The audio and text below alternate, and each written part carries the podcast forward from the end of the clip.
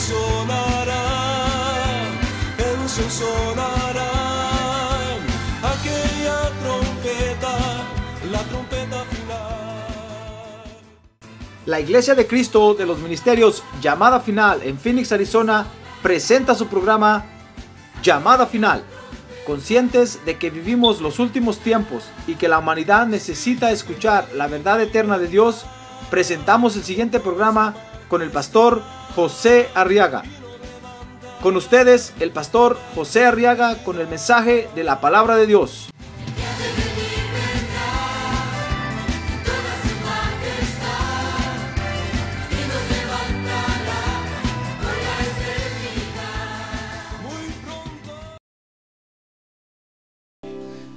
Muy bien, Evangelio de San Mateo capítulo 18 dice el verso 1.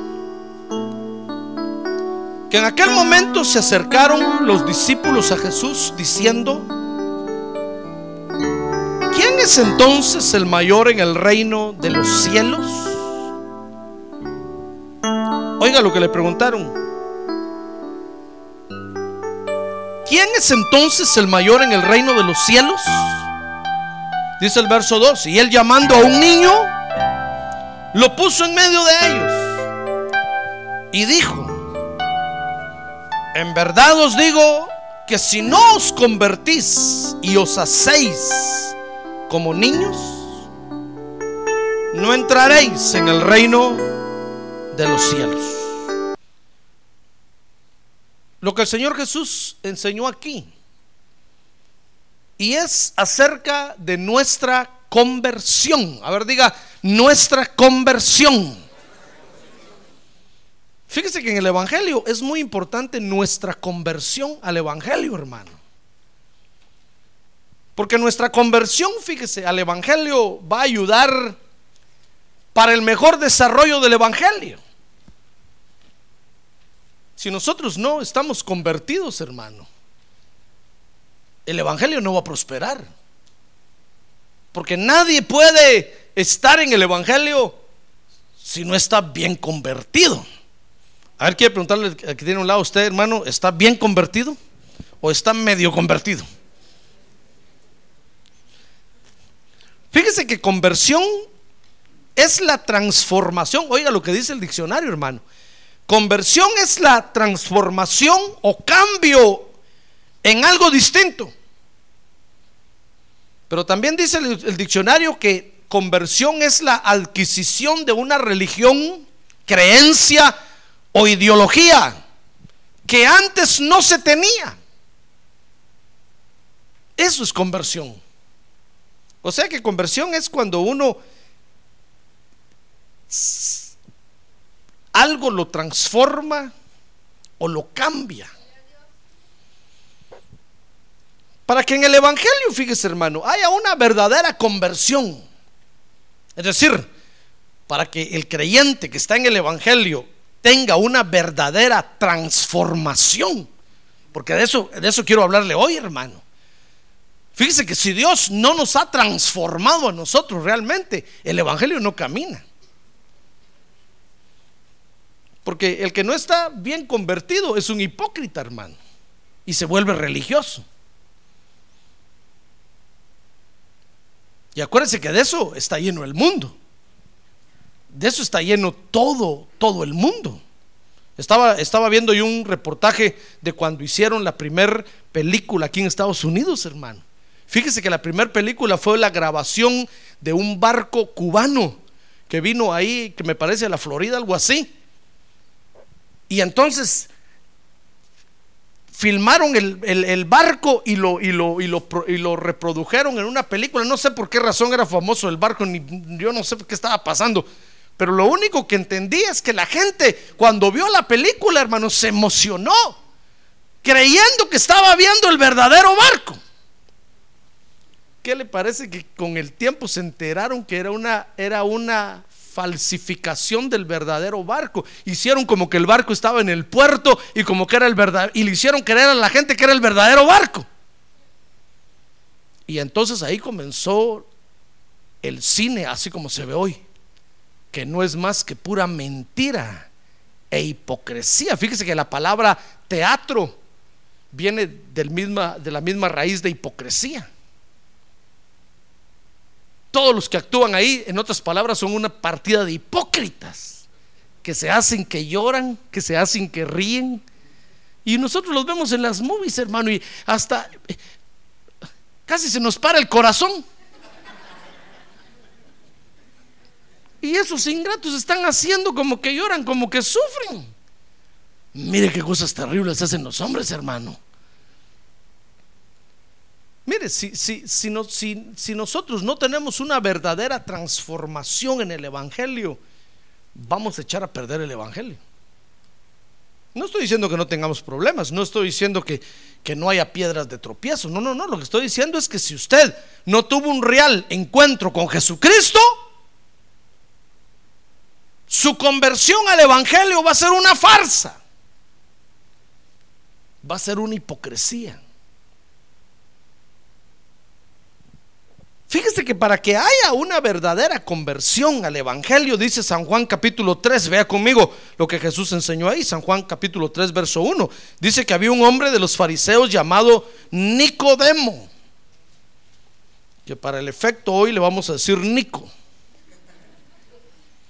prominente entre los judíos, mire, era un religioso, era, era el maestro, fíjese, el maestro no era uno de los maestros, era el maestro de Israel en ese tiempo. Entonces dice el verso 2 que este vino a Jesús de noche y le dijo, rabí, sabemos que has venido de Dios como maestro, porque nadie puede hacer las señales que tú haces si Dios no está con él. Mire, es que sabían dónde estaba Dios realmente, hermano. ¿Se da cuenta? Es como nosotros que a veces sabemos dónde se manifiesta Dios realmente y no vamos. Despreciamos la manifestación de Dios. Pues este le fue a decir y llegó de noche para que nadie se diera cuenta que lo había, lo había ido a visitar. Y entonces el verso 3 dice que antes de que siguiera hablando, Jesús le respondió y le dijo, oye Nico, en verdad, en verdad te digo, oiga lo que le dijo, que el que no nace de nuevo, ¿no qué? A ver, Marrecio, ¿no qué? no puede ver el reino de Dios. Mire, Jesús lo paró en seco y como que le había dicho, mira, no me vas a empezar a hablar ni me vas a empezar a adular. Son cuentos. Si no naces de nuevo, no puedes ver. No vas a entrar. No me vas a decir que soy rabí, que las señales que hago, que qué bonito. No, son cuentos, hermano. ¿Se da cuenta? Es que en el Evangelio las cosas son claras, hermanos. ¿Somos o no somos? To be or not to be. Shakespeare. Para que mire que sé un poco de literatura. Shakespeare. ¿Somos o no somos? Por eso cuando a mí me vienen a decir, pastor, sea paciente con los jóvenes. Es que los no, si yo joven me convertí al evangelio, hermano. Yo sé lo que es estar de 17 años en una iglesia. Y no sé lo que son las tentaciones de 17, 18, 19, 20 años en una iglesia. Lo sé y los vencí. Eso cuando me vienen a decir, no, es que es joven, son cuentos, ¿somos o no somos? ¿Estamos bien convertidos o no estamos? Ah, gloria a Dios, gloria a Dios, gloria a Dios. Hermano, mire, Jesús le dijo a Nicodemo, oye Nico, no, no, no, para que haya una verdadera transformación, tienes que nacer de nuevo. Si no, te estás engañando. No es este tu lugar. Tal vez tu lugar está en el parque, en, cualquier otro lado, hasta en el pajarito. Menos en la iglesia. Porque aquí solo vamos a estar los que estamos bien convertidos, hermano. Porque vamos a aguantar. Mire, el Señor le dijo, San Juan 3 del 1 al 3, para, para estar bien convertido, hermano, se tiene que nacer de nuevo. Ahora, para nacer de nuevo, fíjese que por supuesto hay que comenzar un proceso. Tal vez alguien dirá, pastor, ¿cómo hago para nacer de nuevo? Mire, Nicodemo le preguntó a Jesús, ahí usted puede ver, que le dijo, bueno, ¿y cómo siendo yo ya viejo voy a volver a nacer? ¿Acaso me puedo volver a meter otra vez? ¿Acaso puedo ir de retroceso? Y meterme en el vientre de mi madre. Y, el Señor se agarró la cabeza y dijo, Nico, Nico. Tú eres el maestro de Israel y no sabes eso. Qué tremendo ignorante eres tú, Nicodemo, le dijo Jesús. Porque hay que seguir un proceso. Fíjese que primero dice Hechos capítulo 2, verso 38, que Pedro les dijo, arrepentíos. Mire, ¿se acuerda cuando el apóstol Pedro predicó este primer mensaje, verdad? Y cuando la gente oyó, dice que se compungieron. ¿Sabe usted lo que es compungirse, va? Es como hacerse así, mire.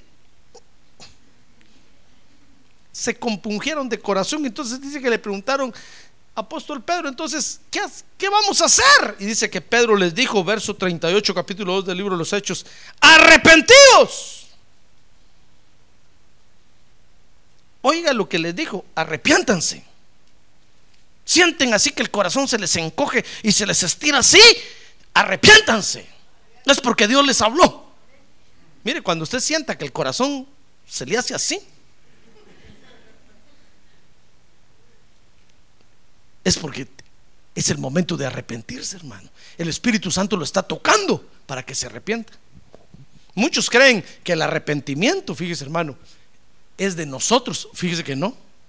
Ni aún el arrepentimiento lo podemos hacer nosotros. Si el Espíritu Santo no nos toca, mi estimado hermano, no nos podemos arrepentir para nacer de nuevo. Usted se puede arrepentir.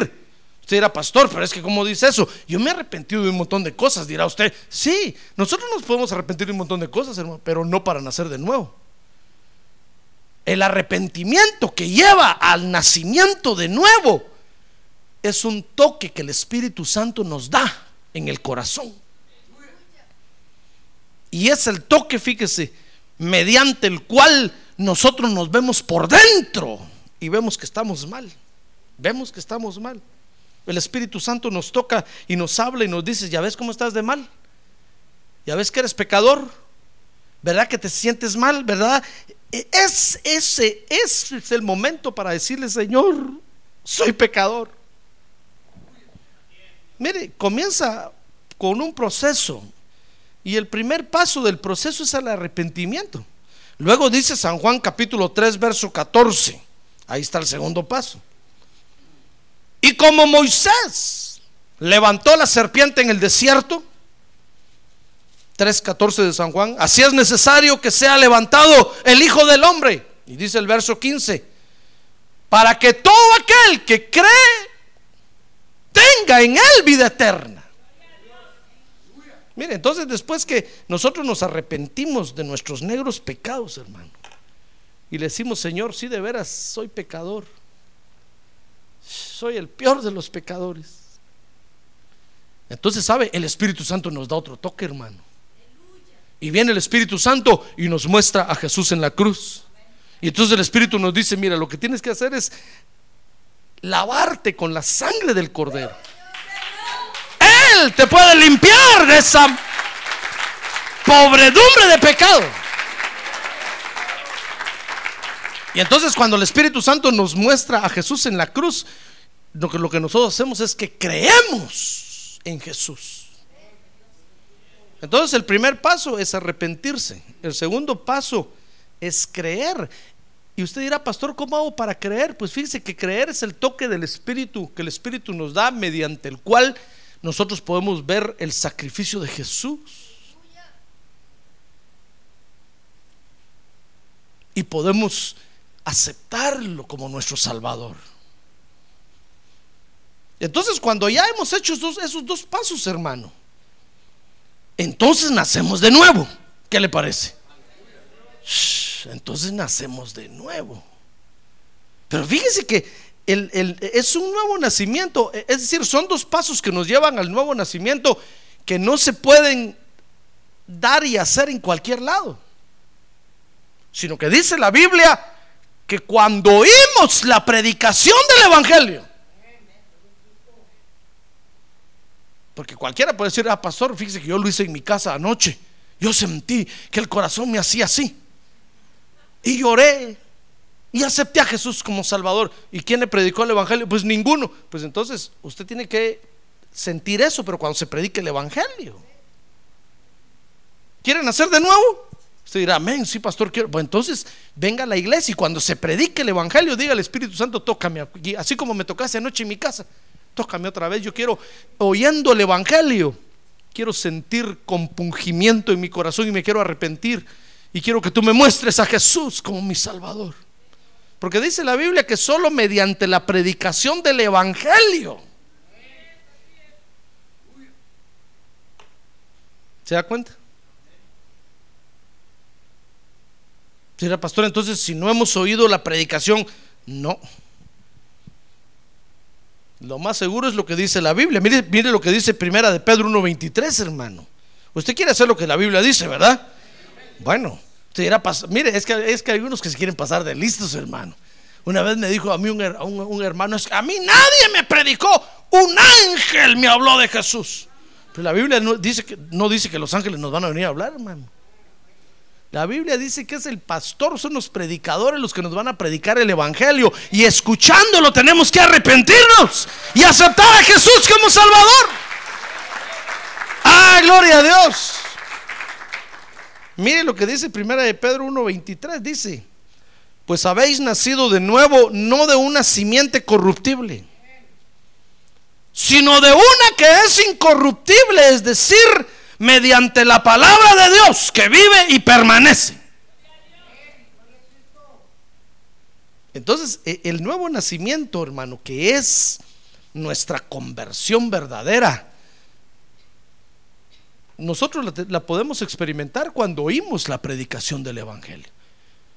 Por eso, si alguien en su casa se quiere arrepentir, usted ore por porque se quiere arrepentir, pero tráigalo a la iglesia. Y dígale, allá te vas a ir a arrepentir de verdad. Sí, porque hay quienes se arrepienten por compromiso, hermano. Una vez me dijo a mí un mi hermano cuando lo evangelicé, me acababa de llegar, a la iglesia y lo evangelicé y me dijo, está bueno, yo quiero aceptar, me dijo, pero solo aquí nosotros dos. No le vas a decir a tu mamá, porque yo la quiero tanto, me dijo que me dolería que, que se sintiera mal, porque yo vi cómo se puso por culpa tuya.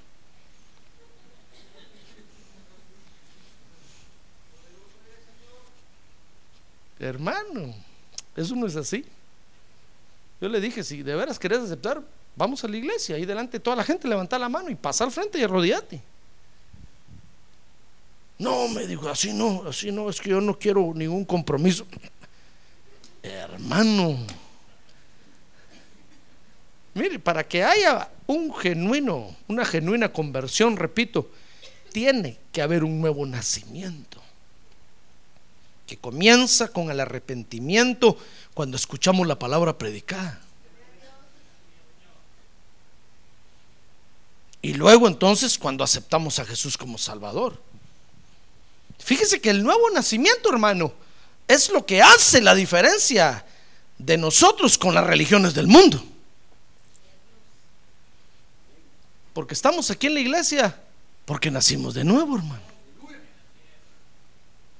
Mire, ¿alguna vez usted pensó estar en la iglesia? ¿Verdad que no? Yo tampoco. Pero ahora estoy aquí, pero ¿sabe por qué? Porque nací de nuevo, hermano. Y por nacimiento estoy en la iglesia. ¿Verdad que hay diferencia? Tal vez ahorita va a comprender mejor la diferencia, hermano. Porque fíjese que cuando nosotros hemos nacido de nuevo, en el Evangelio. Entonces dice Mateo 18.3, vea conmigo Mateo 18.3. Ahí lo que leímos al principio. Jesús les, les, dijo, en verdad os digo que si no os convertís, ahí está, mir nuestra conversión.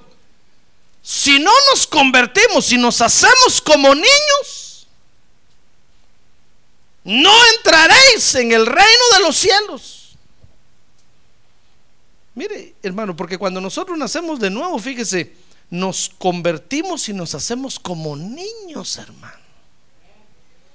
A ver, mira que tiene a un lado, si es varón, dígale niño, si es dama, dígale niña. Niño, niña. No se chupa el dedo.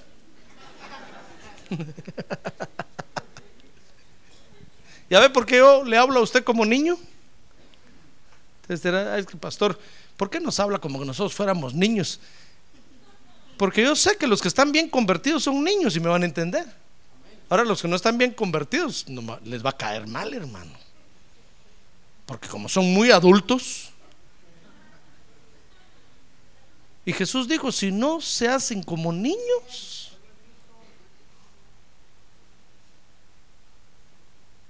¿Ya ve por qué le hablo como niño? Cuando se ven a hablar conmigo, yo, yo le voy a hablar como niño, como niña. Y ahí voy a ver si está bien convertido o no está bien convertido, hermano. Porque esto, fíjese que Nicodemo le dijo, Señor, entonces ¿cómo voy a ser yo? Ya siendo viejo. Mira, el Señor le dijo, sabes, Nico, no te preocupes. Porque así como viene el viento y no sabe de dónde viene ni para dónde va, así es esto. Así es el que nace del Espíritu. Esto nadie se da cuenta, hermano. Usted no sabe si yo estoy bien convertido. Usted no sabe. Yo no sé si usted está bien convertido o no. Yo no lo sé. El Señor solo dijo que los frutos iban a evidenciar, hermano.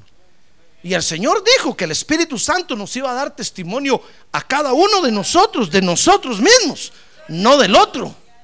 A mí el Espíritu Santo me dice, tú estás bien convertido, tú eres hijo de Dios.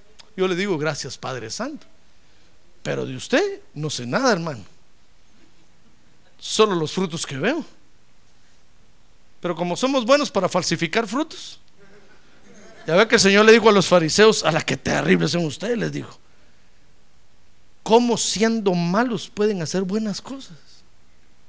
Y les dijo, o hagan el árbol malo y el fruto malo, o hagan el árbol bueno y el fruto bueno, pero no estén haciendo trampa. Ah, porque nosotros falsificamos los frutos, hermano. Al mundo nos enseña a educar el alma también que aparentamos tener buenos frutos, hermano, y creemos, y los que nos ven creen que somos, que ya tenemos la cabeza metida en el cielo.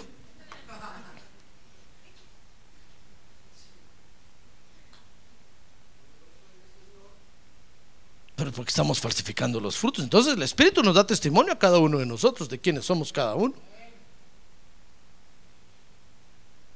El Espíritu le dice a usted cómo está usted, hermano. Mira, una vez una hermana me vino a contar, hermano, fíjese que tuve un sueño y se lo conté a mi esposo, pero no, no, no lo quiere creer. Fíjese que soñé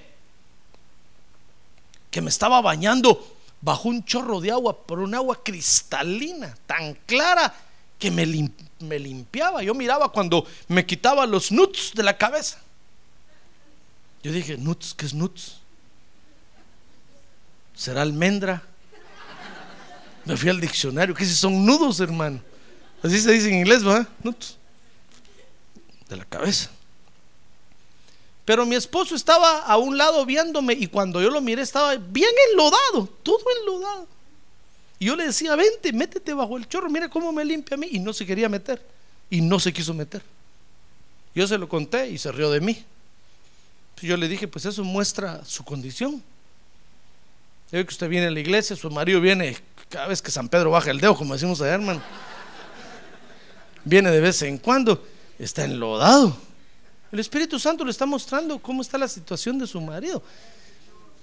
Mire, el Espíritu Santo nos muestra a cada uno cómo estamos, hermano. Como aquel hermano que le estaba diciendo, Señor, muéstrame por favor cómo voy yo en la iglesia, cómo estoy, quiero ver realmente cómo estoy. Y esa noche tuvo un sueño, hermano. Dice que soñó que iba el pastor adelante y todas las ovejas detrás del pastor, bien lanudas, gorditas bien cuidadas.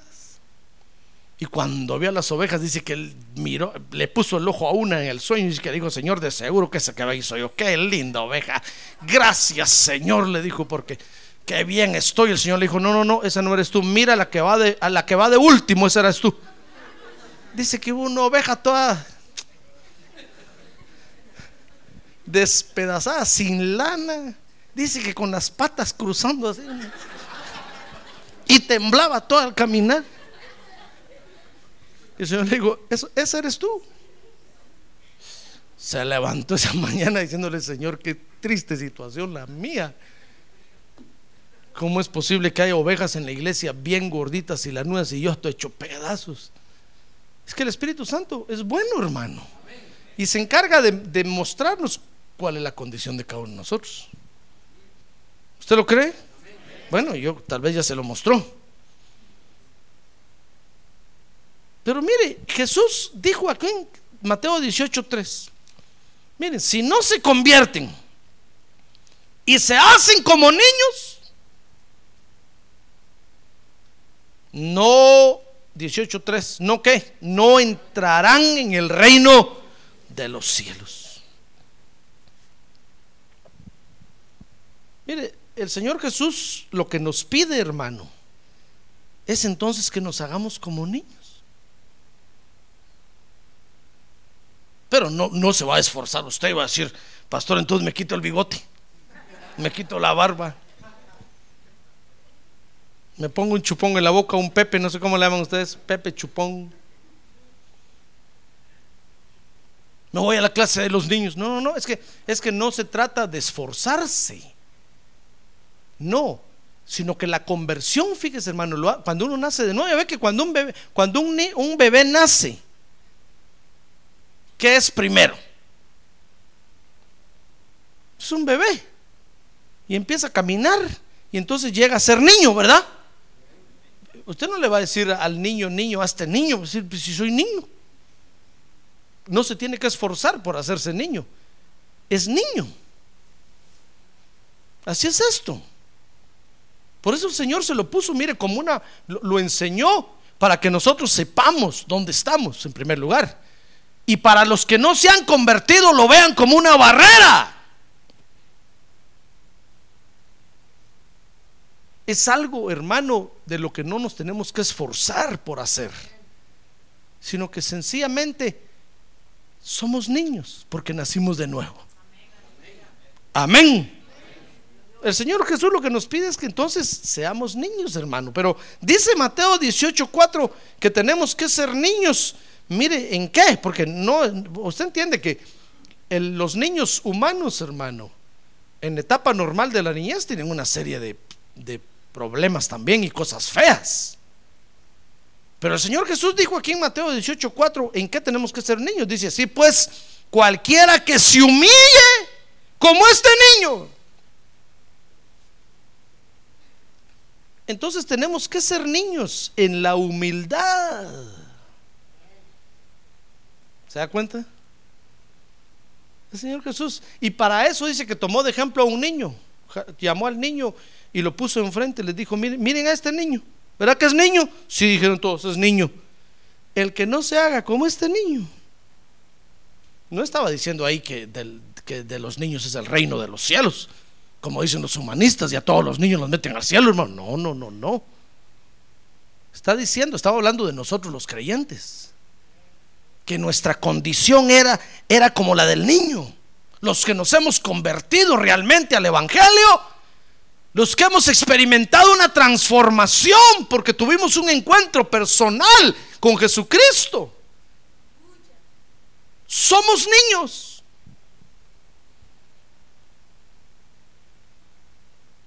Pero tenemos que ser niños en la humildad que los niños tienen.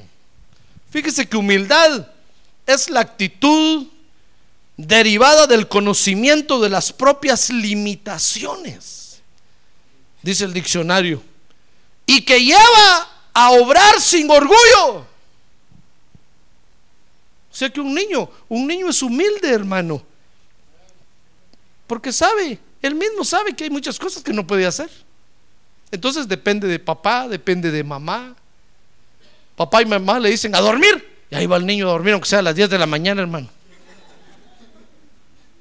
Yo me acuerdo que mis hijas, mi mamá, o mi, perdón, mi esposa, las agarraba y les decía a dormir y se dormían, hermano. qué obedientes son mis hijas con usted. Aunque sean las, la una de la tarde, las 10 de la mañana, les decía a dormir, se dormían. Despierten, despertaban. Así son los niños. Si uno dicho, venga a comer. Ahí va un niño, hermano, se sienta y come. No le estoy hablando del niño que se está poniendo maloso, porque eso ya es otra cosa, hermano. Ese ya no es humilde. Ese dice, no, yo no quiero comer. Y cuando se sienta a comer, yo no quiero esa comida, yo quiero eh, tal cosa, quiero comer tal cosa. Pero mire un niño que está en la etapa de la ingenuidad, de la inocencia. Así como lo viste la mamá, así sale a la calle, hermano. Si la mamá solo le pone el pamper, así sale a la calle el niño, hermano. Y ahí va caminando.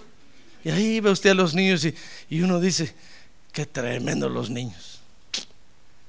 Así como la mamá los viste. Así salen. La mamá los pela al gusto de ellas, les corta el pelo al gusto de ellas y ahí van los niños. Y hasta mueven la cabeza así orgullosos, hermano.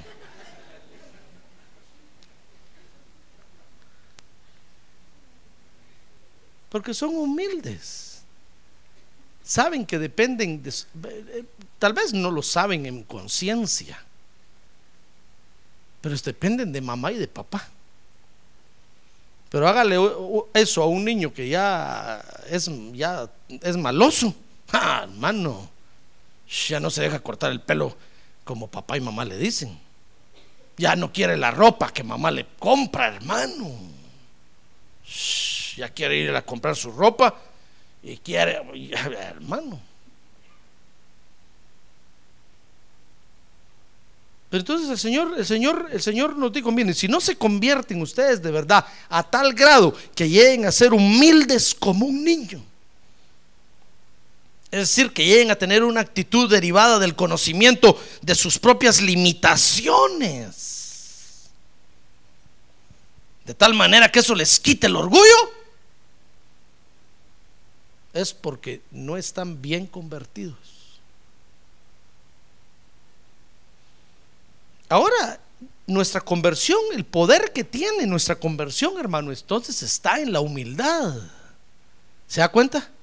Fíjese que el diccionario dice que humildad también tiene otra definición y dice que humildad también es sinónimo de pobreza. Cuando alguien no tiene que comer o vive debajo de un puente, dicen que humilde. Pero no le estoy hablando de esa humildad, sino que le estoy hablando de esta otra de que cuando Dios lo, lleva a usted a mostrar y le muestra a usted tal como usted es y usted se ve que sin el Señor no es nada. Y eso lo hace ser humilde, hermano. Eso lo hace bajar la cabeza. Y le quita el orgullo. Ah, gloria a Dios, es porque usted nació de nuevo. Ah, gloria a Dios.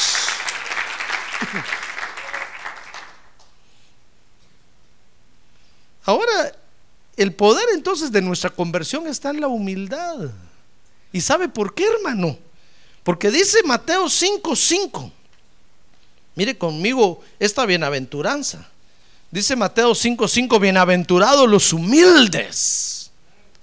No está diciendo los pobres, los paupérrimos, los que no tienen que comer. No está diciendo, está diciendo de los que se hacen como niños, porque nacieron de nuevo. Pues de pues ellos heredarán la tierra. Mire, ¿por qué, ¿por qué el Señor sentó esta bienaventuranza para el milenio? ¿Sabe por qué, hermano? Porque con los niños se puede trabajar. Con los niños se puede trabajar. Con los adultos no se puede trabajar. Con los viejos, peor, peor si están amargados, hermano. peor. Con los jóvenes, uh. Pero con los niños se puede trabajar, hermano. Entonces el Señor dijo, ¿saben qué? Los, los niños, los humildes, les voy a dar por heredar la tierra, porque con ellos voy a poder trabajar bien. Porque van a hacer lo que yo diga. Pero que ya está muy grandote, como ya está muy cabezón, ya piensa las cosas, hermano. Dice, ¿será? ¿No será que el pastor, verdad? es que los, los adultos tienen unos razonamientos, hermano. Fíjese que para Dios dos más dos, o perdón, para Dios uno más uno, ¿sabe cuánto es? Uno. ¿Y usted lo cree? A ver que no todos lo creen. Oiga, para Dios, uno más uno es uno. ¿Usted lo cree?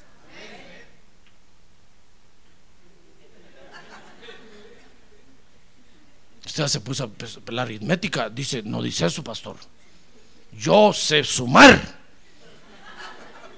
¿Ya ve? Es que es, que es, es muy cabezón ya.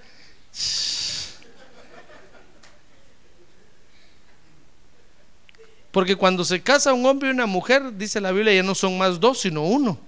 Uno más uno es uno. Y sabe, y para Dios, uno más uno más uno es uno.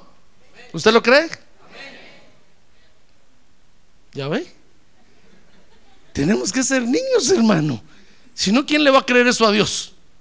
Un grandote, un adulto no le cree eso a Dios. Dice, no. Fíjese que, ¿sabe? La Biblia dice que dando es como recibimos, hermano. ¿Usted lo cree?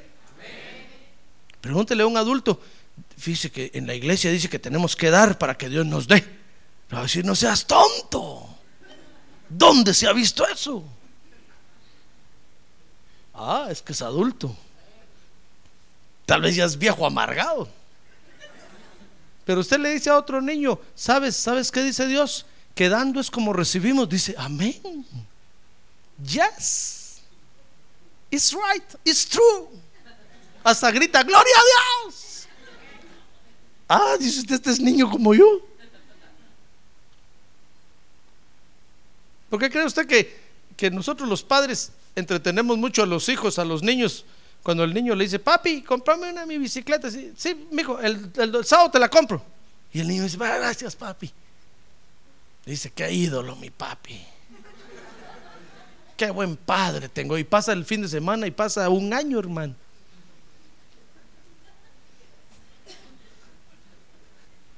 Y usted no le compró. Y el niño le creyó.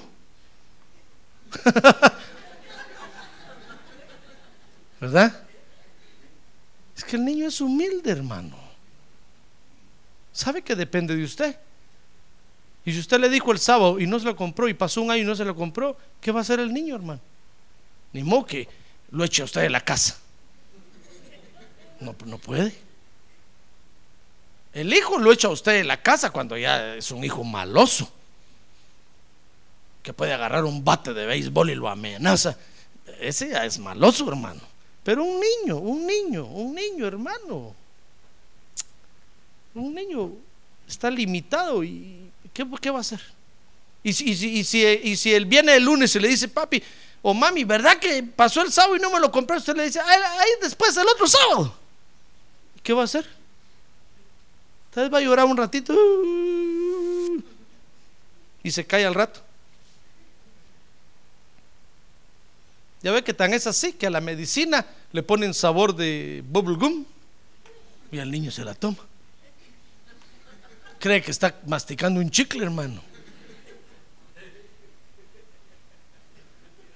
Por eso hicieron el Lex Lax. ¿Conoce lo que es eso, verdad? Aquel con sabor de chocolate que usted se lo come. El niño cree que está comiendo chocolate y está comiendo un, ¿cómo se llama eso? Un laxante. Después pasa todo el día sentado en el baño y no sabe. Y dice, lo único que hice fue comerme un chocolate.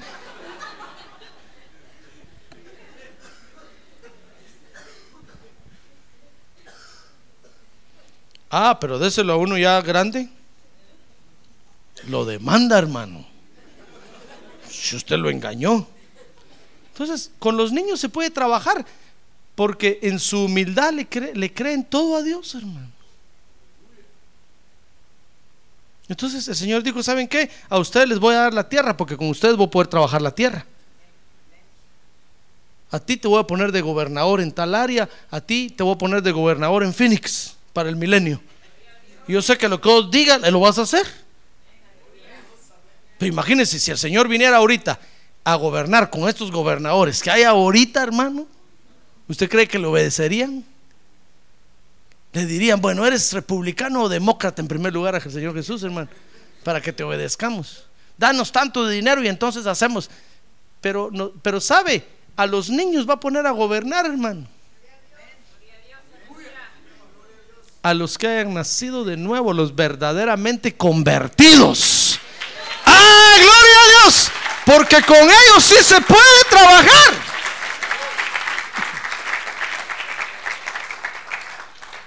¿Ya ve por qué es importante nuestra conversión en el Evangelio?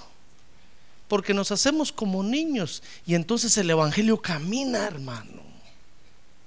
Ah, pero, pero el problema es cuando en la iglesia no hay convertidos, hermano. Porque cuando no hay convertidos, ¿sabe qué hay? Solo convencidos. ¡Ay, qué problema dan los convencidos, hermano! Porque fíjese que convencimiento, dice el diccionario, que es la consecución mediante, mediante razones de un cambio de opinión o de comportamiento. Mire, si usted vino a la iglesia porque lo convencieron de que aquí está la verdad, de que es bueno buscar a Dios, y usted vino y dijo, bueno, pues está bueno, voy a ir a la iglesia porque es bueno buscar a Dios. usted solo problema nos trae a la iglesia. Mejor no venga. Mire, yo soy sincero con usted. Dice un dicho afuera que a la fuerza ni la comida es buena, hermano. Y la iglesia no es para que esté la gente a la fuerza. Por eso se ha arruinado el evangelio en todo el mundo. Porque hay mucha gente a la fuerza, hermano. Por eso cuando, cuando usted viene conmigo a decirme, mire pastor, mi hijito, ya no quiere ir a la iglesia. ¿Y cuántos años tiene? 18. Bueno, le digo, déjelo. Que él se vaya para donde quiera, ya tiene edad. Usted ya hizo lo que tenía que hacer, cumplió con Dios, ahora suéltelo. ¿Qué va a hacer usted? Traerlo aquí a la fuerza, solo problema me va a traer, hermano. Voy a tener que llamar yo a la policía, porque con esa gente no se puede tratar. Solo problemas traen a la iglesia. Peor si lo miran a usted danzar y gozarse. Ahí están bravos. Pero le voy a hacer la vida imposible aquí en la iglesia.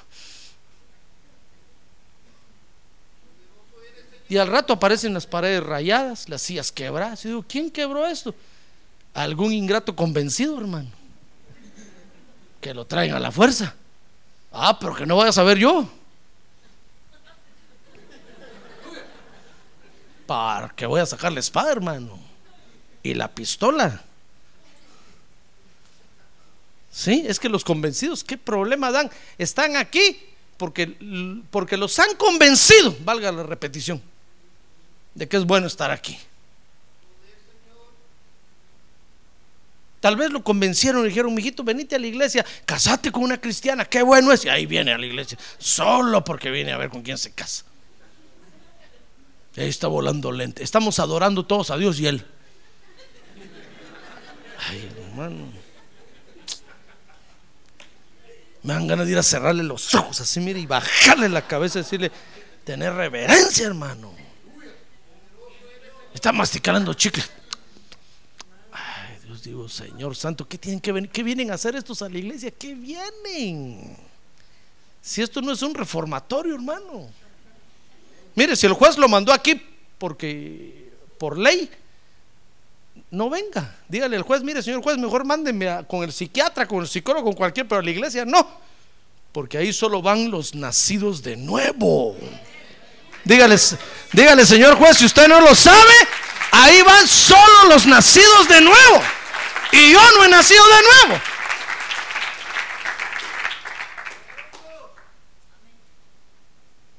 Pero, los jueces creen que nosotros somos religiosos, hermano.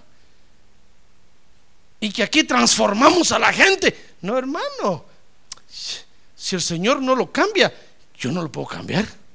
Si el Espíritu Santo no lo toca, nadie lo va a tocar. Si el Espíritu Santo no lo convence y lo toca para que usted vea a Jesucristo, para que se arrepienta primero y vea a Jesucristo,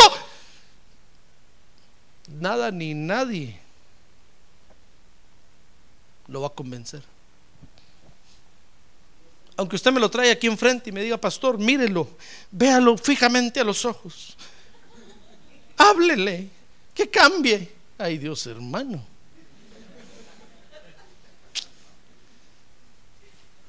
¿Seré yo hipnotista que el Señor reprenda al diablo? No soy ni brujo ni hipnotista, nada parecido. Si el Señor me cambió a mi hermano. Lo que usted tiene que hacer es doblar sus rodillas y orar todas las noches en su casa porque el Señor lo toque. No lo traiga aquí. ¿Qué viene a hacer aquí? Usted debe ayunar y orar por, por esa persona y, y dejar sus rodillas ahí tiradas.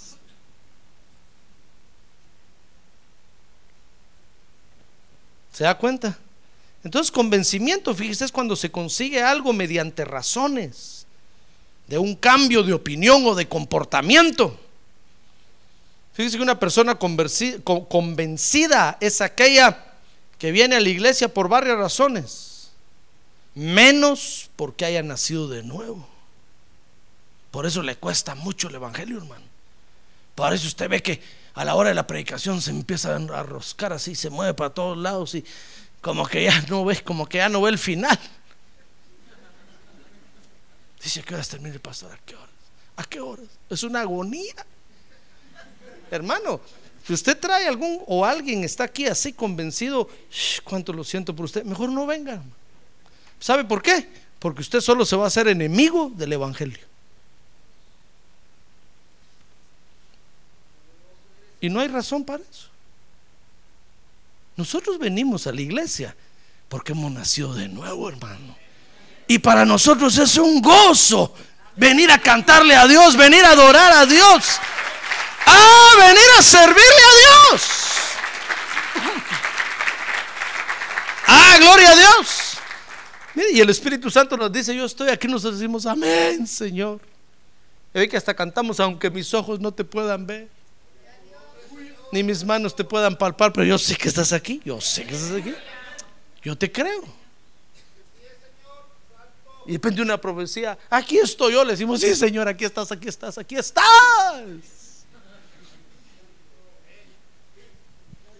Y los que nos ven dicen,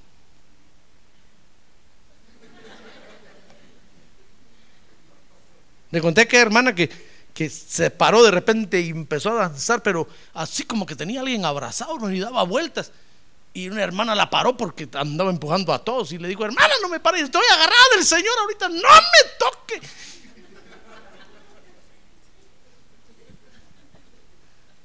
hermano. Y uno solo miraba que andaba así, mire.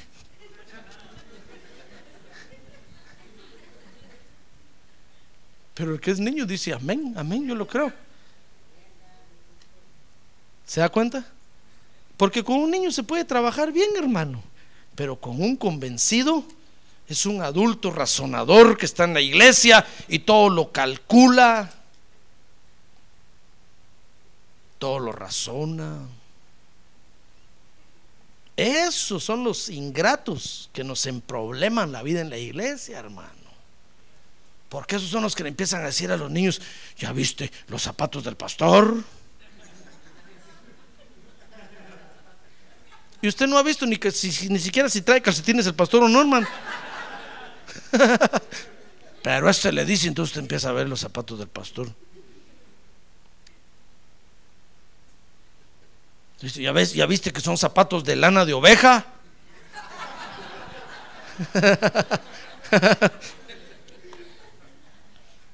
Entonces usted empieza, empieza, hermano.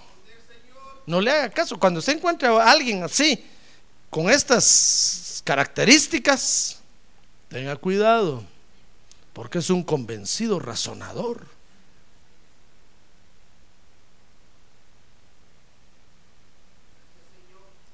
No está en la iglesia porque haya nacido de nuevo, sino porque está convencido de que aquí está la verdad. Y se vuelve razonador. Quiero que vea algunos ejemplos conmigo. El primer ejemplo que, que yo tengo aquí es Judas. ¿Se acuerda de Judas, verdad? El que traicionó a Jesús. Mire, Judas estaba ahí con los doce por puro convencimiento, hermano.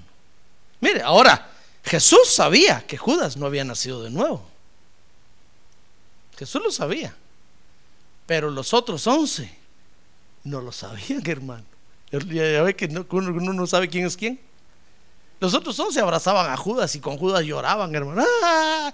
Pero cuando Jesús se ponía a cantar un, himno, ¡ay, Señor, te amamos! ¡Ah! Dice que cuando los envió en parejas de dos en dos, ahí iba Judas y sanaba a los enfermos, hermano. Ya ve que los milagros no son un indicio de que alguien haya nacido de nuevo. Pero Judas, fíjese, amaba más a Israel que al Señor Jesús. Y cuando llegó el momento en que se vio presionado, ¿sabe qué hizo? Cuando vio que Jesús nunca tomaba el, reino, nunca tomaba el trono, porque Jesús quería sacar de la pobreza, o Judas, perdón, quería sacar de la pobreza a Israel, hermano. Por eso fue que cuando le derramaron el perfume sobre la cabeza de Jesús, dijo, qué desperdicio, hubiéramos vendido eso mejor y se lo hubiéramos dado a los pobres. Porque quería sacar de la pobreza a Israel. Por eso andaba con Jesús, porque dijo, este es el próximo presidente de Israel. Si me pone a mí de ministro de Economía, yo le doy trabajo a tu Israel.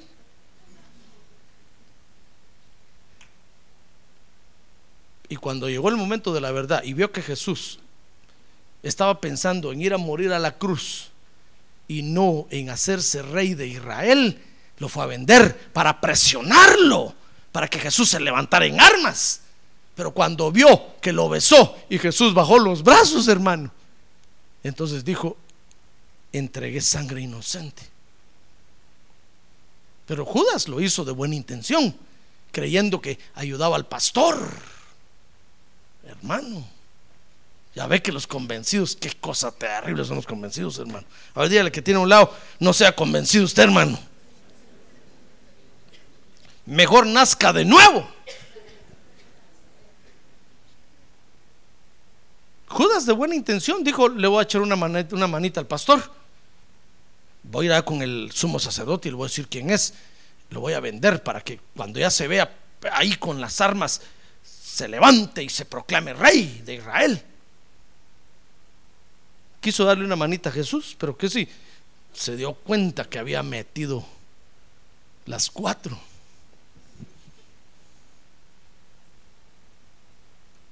Como se dice. Entonces eh, eh, Judas estaba por puro convencimiento, hermano. Al final se ve que amaba más a Israel que a Jesús. Ahora otro ejemplo, Orfa, ¿se acuerda de Orfa, verdad?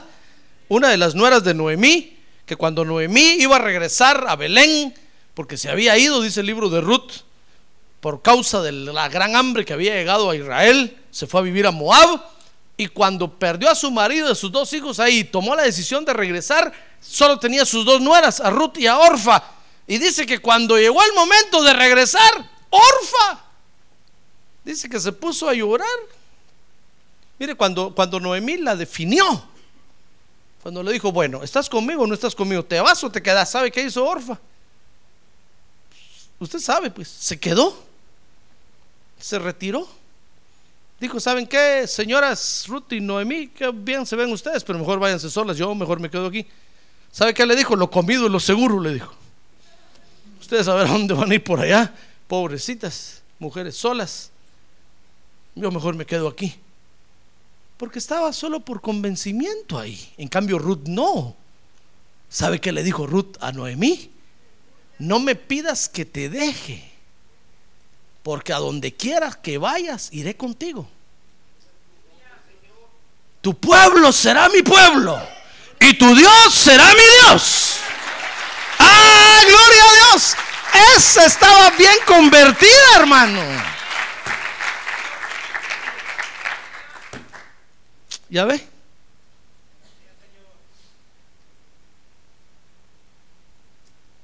Pero los que solo están convencidos están ahí, hermano, porque les gusta, porque les parece bien. Pero cuando llega el momento de tomar decisiones, dicen, no, pastor, ¿sabe qué? Mejor me voy a ir a otra iglesia. Adiós. Pero no que está con nosotros. Sí, pero estaba. Mejor ya no. Por eso muchos se bajan del barco, hermano porque solo están convencidos. Pero cuando llega el momento de la definición, bueno, ¿está o no está? Dice, no, no, no, no, no, no, no estoy, no, no. Adiós. Zafan bulto, hermano. Por eso no se asuste usted que eso pase en la iglesia, porque sucede. Muchos están aquí con nosotros porque están convencidos. Pero va a llegar el momento en que de repente el Espíritu los va a definir. Y van a tener que tomar una decisión. Van a decir, bueno, no, mejor me voy porque el pastor está pidiendo dinero. No.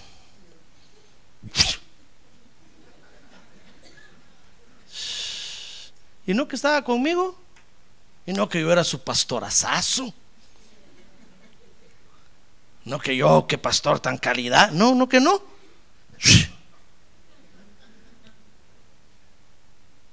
Dice, no, mejor me voy porque el pastor le pasan unas cosas raras. Y no que estaba conmigo. En las buenas y en las malas, como el matrimonio. En las vacas flacas y en las vacas gordas.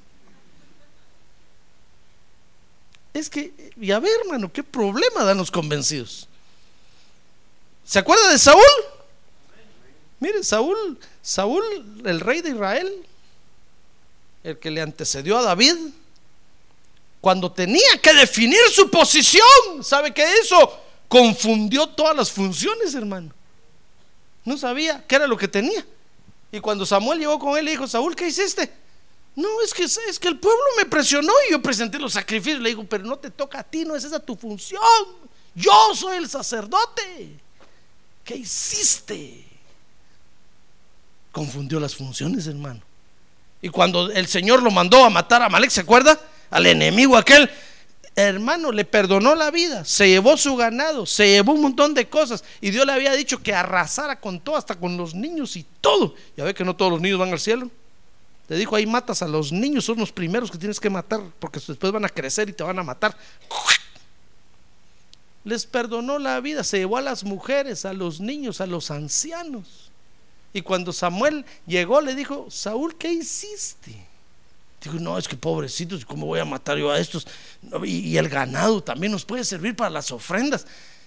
le dijo Samuel, qué convencido terrible este. Es que los convencidos se les dice una cosa y hacen otra cosa, hermano. Como son razonadores. Pero el convertido no, el convertido es un niño, al convertido usted le dice, ¿cuánto es uno más uno? Uno, uno, dice. En cambio, al convencido, ¿cuánto es uno más uno? Dos, dice. ¿Cuánto es uno más uno más uno? Tres.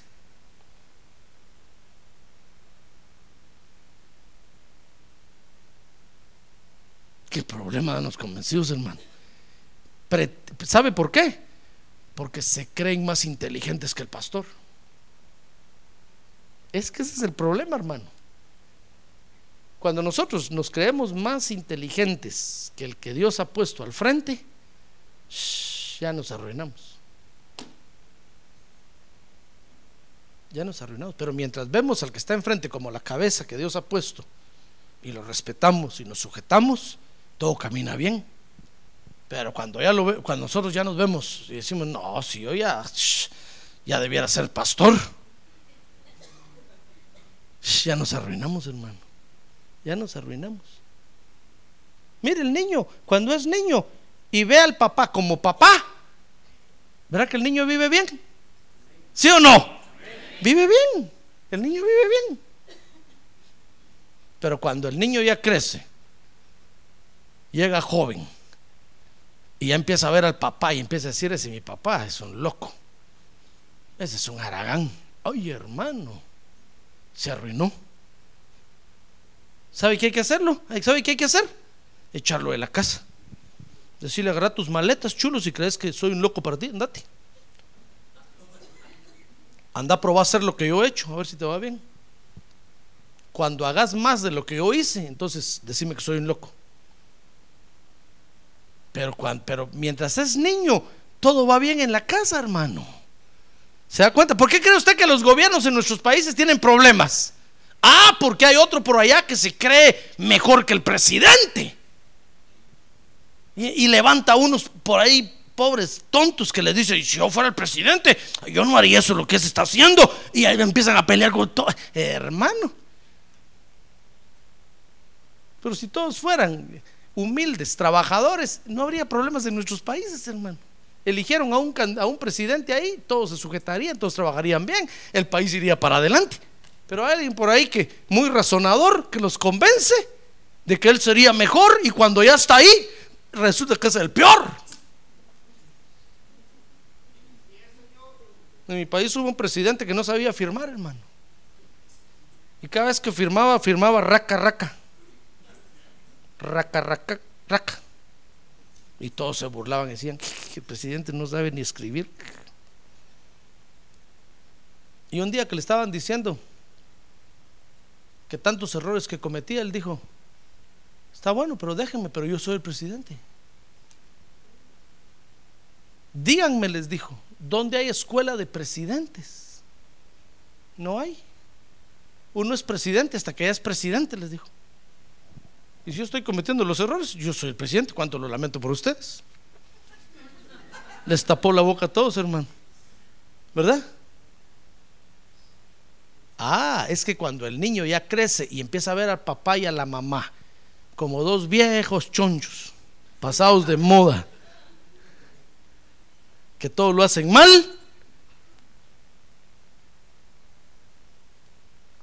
se arruina el asunto. Pero cuando él ya es papá o ya es mamá, entonces empiezan a ver y a decir, tenía razón mi mamá, tenía razón mi papá. Mire qué problema dan los convencidos, hermano. Ahora, déjeme nada más que estudiemos esto. Fíjese que Dios defiende a los convertidos. Por eso le enseño esto, hermano. No para que usted se haga como niño, porque no se puede hacer. Si usted nació de nuevo, usted es niño. Eso no, es, no, es, no se lo enseño para que usted se haga. Eso no se puede hacer, hermano. Jesús se los dijo ahí a los, a los fariseos como una barrera para ellos. Porque aunque intenten hacerse como niños, mire hermano, ¿acaso alguien que ya tiene bigote y barba, aunque gatee como niño, va a que se ve ridículo? Imagínense a alguien ya con bigote, con pamper, hermano. ¿Va a quedar risa? Sí, porque no, solo de chiste sirve. No, lo más normal es que usted vea al que ya tiene bigote y barba bien vestido, bien arreglado, bien peinado, caminando así derecho. Entonces no es algo que se pueda hacer. Por eso cuando Nicodemo le dijo, mira Señor, ¿cómo voy a hacer yo si ya soy bien? El Señor le dijo, no te preocupes Nicodemo, porque eso no se puede hacer. Hay que nacer de nuevo para ser niño. Mire, entonces no se puede hacer, pero le enseño esto para que usted que es niño no se sienta mal cuando encuentre a un convencido. Porque el convencido lo va a querer hacer razonar como él razona. Y le va a decir, no le hagas caso al pastor. Ese se está gastando todo el dinero, no seas tonto. ¿Y usted qué va a hacer, hermano? Usted va a decir, nunca pensé eso. Yo venía aquí conmigo, pastor. ¿Es cierto que usted se gasta el dinero? Yo le voy a decir, yes. ¿Y qué pensabas? Que ahí lo tengo todo guardado ahí debajo de la gaveta para que venga un ladrón y me lo robe, mejor me lo gasto. Y usted va a decir, pastor, nunca me imaginé que usted, por culpa de los convencidos, hermano, cuando se encuentre un convencido ahí que lo quiere hacer razonar, usted tápese las orejas y cierre los ojos, hermano. Y diga, no miro, no oigo y no hablo. Como los tres micos aquellos como los tres changos, los tres monos aquellos, no oigo, no miro, no hablo, no sé nada. Todo lo que digas será usado en su contra.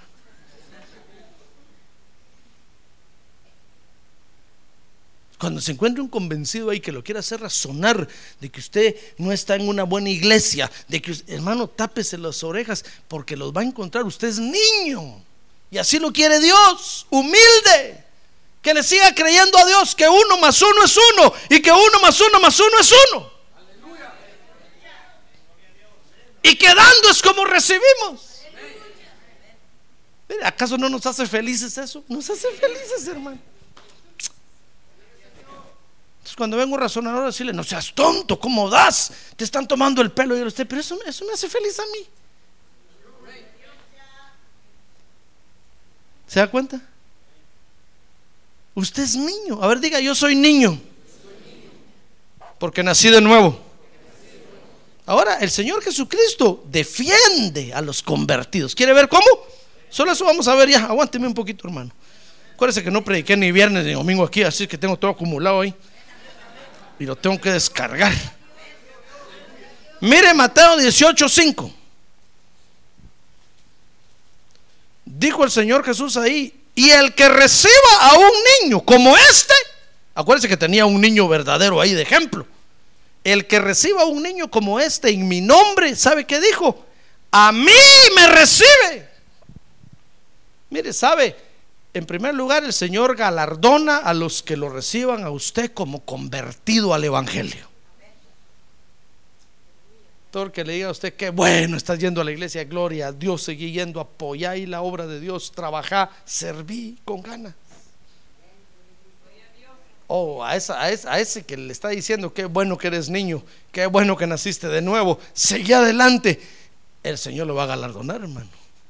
Que digo, el que te reciba como niño y no te cuestione, ni te, ni te haga razonar como adulto, a ese a mí me recibe.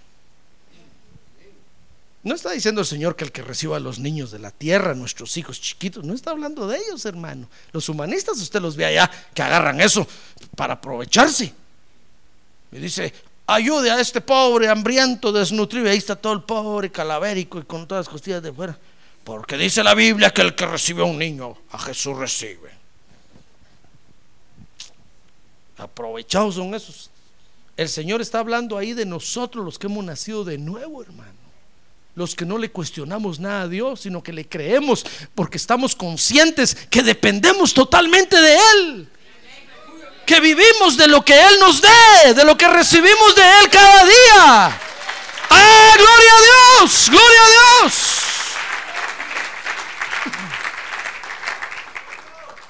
Mire, mire cómo lo defiende el Señor. El que recibe a un niño, a un convertido, el Señor lo va a galardonar. Dice, dice el verso 6, Mateo 18.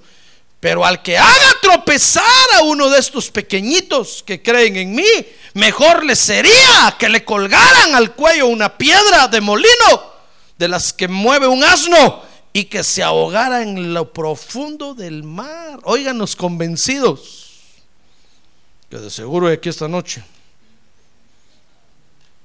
Ay del mundo por sus piedras de tropiezo. Porque es inevitable que vengan piedras de tropiezo. Mire, es inevitable que hayan convencidos en las iglesias. Es inevitable, hermano. Pero hay. Pero hay de aquel hombre por quien viene el tropiezo, dijo el Señor. Si tu mano o tu pie te es ocasión de pecar, córtalo y échalo de ti. Te es mejor entrar en la vida manco o cojo que teniendo dos manos y dos pies ser echado en el agua de, en el fuego eterno. Y si tu ojo te es ocasión de pecar, arráncatelo y échalo de ti.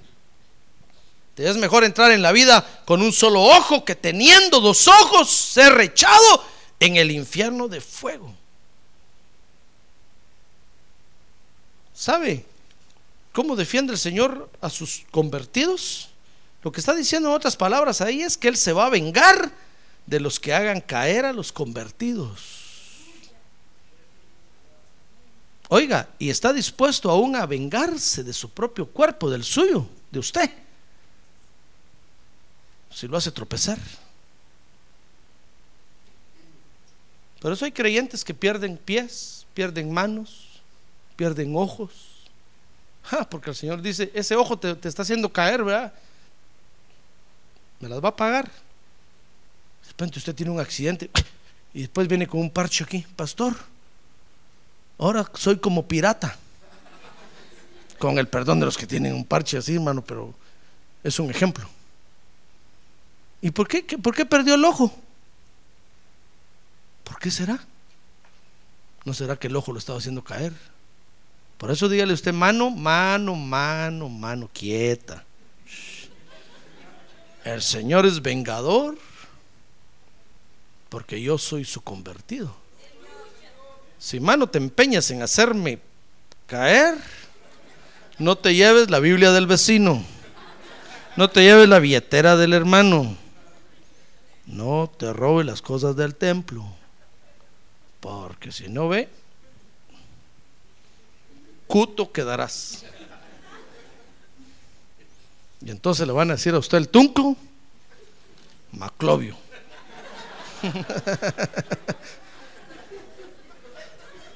Se va a decir, pastor, ¿qué será? Que perdí una mano, perdí un brazo, perdí. Yo sé por qué. ¿Se da cuenta? Es que el Señor es vengador, el Señor cuida a sus convertidos y aún lo que está diciendo ahí es que aún que advierte, le advierte, advierte a usted a su cuerpo. Dígale su alma, alma quieta, cuidado cómo usas el cuerpo. Porque si me estás echando a perder,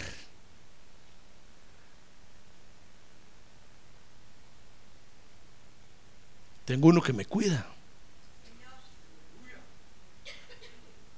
Y si de repente pierde la cabeza por ahí, hermano.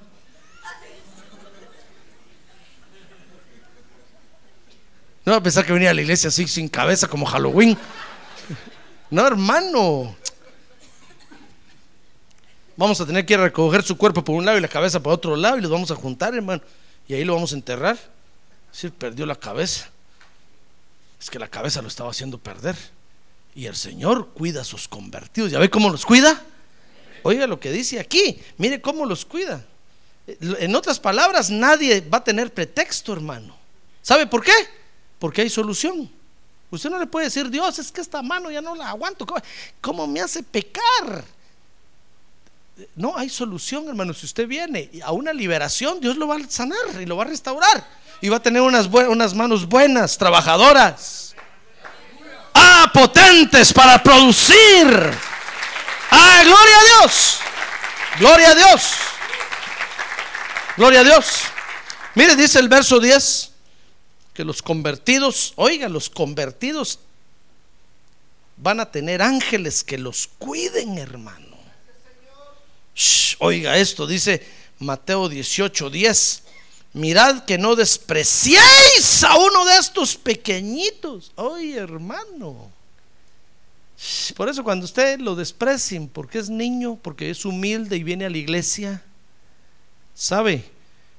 Dice ahí, el Señor Jesús dijo, porque os digo que sus ángeles en los cielos contemplan siempre el rostro de mi Padre que está en los cielos. No está hablando de los niños, hermano. Todos creen que todos los niños tienen un ángel de la guarda. Mire cuántos niños se mueren a cada rato, hermano. Y los ángeles se durmieron. No está hablando de los niños del mundo. Está hablando de nosotros. Se dirá, pastor, pero ¿cuántos creyentes se mueren también? Sí, pero es algo que Dios permite. Pero sabe, está diciendo, todos los convertidos, nacidos de nuevo, niños, yo les asigno un ángel que los cuide, está diciendo el Señor ahí. Y tengan cuidado si lo desprecia, porque ese ángel constantemente viaja al tercer cielo y ve el rostro del Padre Celestial ah, y le puede llevar una queja. Le puede decir, mira, Señor, eh, eh, este que estoy cuidando tiene en la iglesia uno que cómo se burla de él. Ah, entonces va a venir el Padre y es vengador, hermano. Por eso cuando usted ve a un niño, cuando usted ve en la iglesia a un creyente que brinca por todos lados a la hora de la alabanza, usted dígale gracias, Padre, qué bonito niño. Gloria a Dios. No va a decir, qué feo. ¿Se acuerda de Mical? ¿Acaso no eso dijo de David? Dijo, qué feo. Se quedó estéril, hermano. Porque los convertidos tienen ángeles que los cuidan. No todos tienen ángeles. Oiga esto. Los humanistas son los que agarran la Biblia y dicen, no, ahí dice el Salmo que cada quien tiene un ángel de la guarda, que es ni desde los... Está hablando de nosotros, mire el contexto, hermano de los que hemos nacido de nuevo. ¿Se da cuenta? Finalmente dice Mateo 18, 14, que a los niños debemos de tratarlos con cuidado, porque no es la voluntad del Padre que uno de ellos se pierda. ¿Es usted niño? A ver, diga, yo soy niño. A ver, diga, gracias Señor porque soy niño. A ver, diga gracias Señor porque nací de nuevo. Mire lo que dice Mateo 18, 14, hermano. Dice, así no es la voluntad de vuestro Padre que está en los cielos que se pierda uno de estos pequeñitos. ¿Es usted pequeñito? Sí, diga amén, hermano. No dice, no, pastor, yo rechazo eso, yo soy grandote. Hermano, tenga cuidado, no va a ser como Goliat. Mire, dice el verso 15, por eso si tu hermano peca, mire cómo debemos de tratarlos con cuidado, hermano. Esta es la regla para tratar a los, a los convertidos. Si tu hermano peca, ve y repréndelo a solas. Si te escucha, has ganado a tu hermano. Pero si no te escucha, lleva contigo a uno o a dos más para que toda palabra sea confirmada por boca de dos o tres testigos. Y si rehúsa escucharlos, verso 17, dilo a la iglesia. Y si también rehúsa escuchar a la iglesia, sea para ti como el gentil y el recaudador de impuestos. En verdad os digo que todo lo que atéis en la tierra será atado en el cielo, y lo que desatéis en la tierra será desatado en el cielo. Mire cómo tenemos que tratar a los, a los niños, hermano, con mucho cuidado, con pinzas y de lejos. Cuando usted vea que un niño comete un error, tenga cuidado lo que va a decir y lo que va a pensar, tenga cuidado, hermano. No va a cometer la tontera de decir, ah, ese pecador siete sueles y ahí metido en la iglesia. Ah. Acuérdese que tiene un ángel que lo cuida, hermano. No va a ser que el ángel lo escuche a usted y saque la espada y usted pierda la cabeza. ¿Se da cuenta? ¿Cómo va a tratar a los niños? Con mucho cuidado, día con mucho cuidado. Ya ve cómo en este país hay que tratar a los niños, hermano. No hay que mangonearlos. Así se dice, ¿verdad? O mangonotearlos. No hay que somatarlos, pues. Cuidado si le ven en la escuela un morado. Parque, hermano. Mire, si yo aquí en la iglesia veo a un niño con un morete, con un... Yo tengo que llamar a la policía, hermano. Si no, a mí me llevan al botiquín.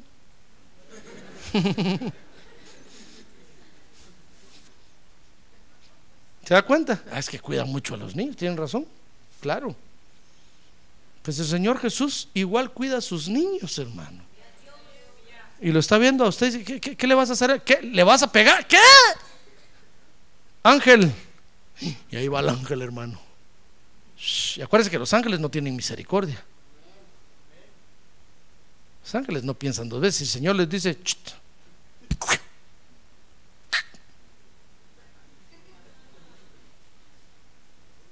los ángeles no, no la piensan dos veces.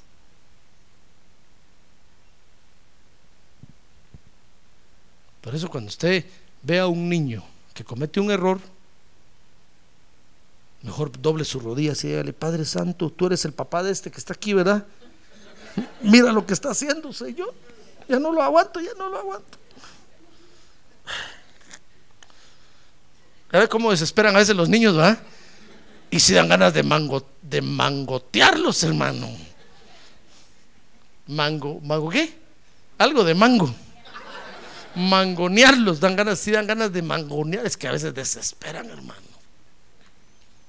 Cuando usted ve a un niño, usted dígale, padre, padre, tú eres el papá de este, ¿verdad? Recógelo ya, por favor, Señor. ya terminó el culto, por favor, llévatelo ya, Señor, a, tu casa, lleva a su casa, llévatelo ya, llévatelo ya, no. No le va a decir, Padre, o te lo llevas o te lo mando, porque le cortan la cabeza, hermano.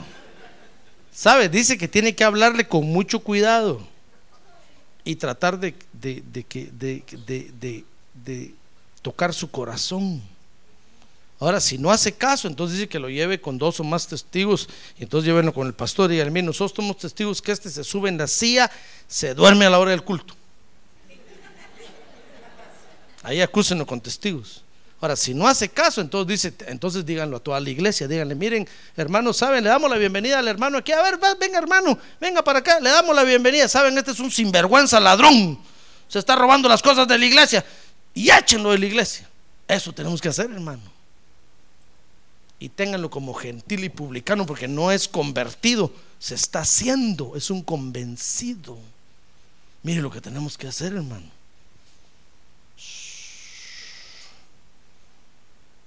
Por eso, hermano, yo termino diciéndole esto. ¿Ya ve cómo el Señor defiende a sus convertidos? Tenga cuidado. Nuestra conversión es muy importante en el Evangelio. No solo porque por ella nosotros somos niños, sino porque por ella el Evangelio camina, hermano. Porque con los niños es fácil trabajar. Por eso, bienaventurado usted si es niño. Porque qué bonito es trabajar con los niños, hermano. Son humildes. Creen con facilidad. Si usted es niño, siéntase contento porque usted es un convertido verdadero.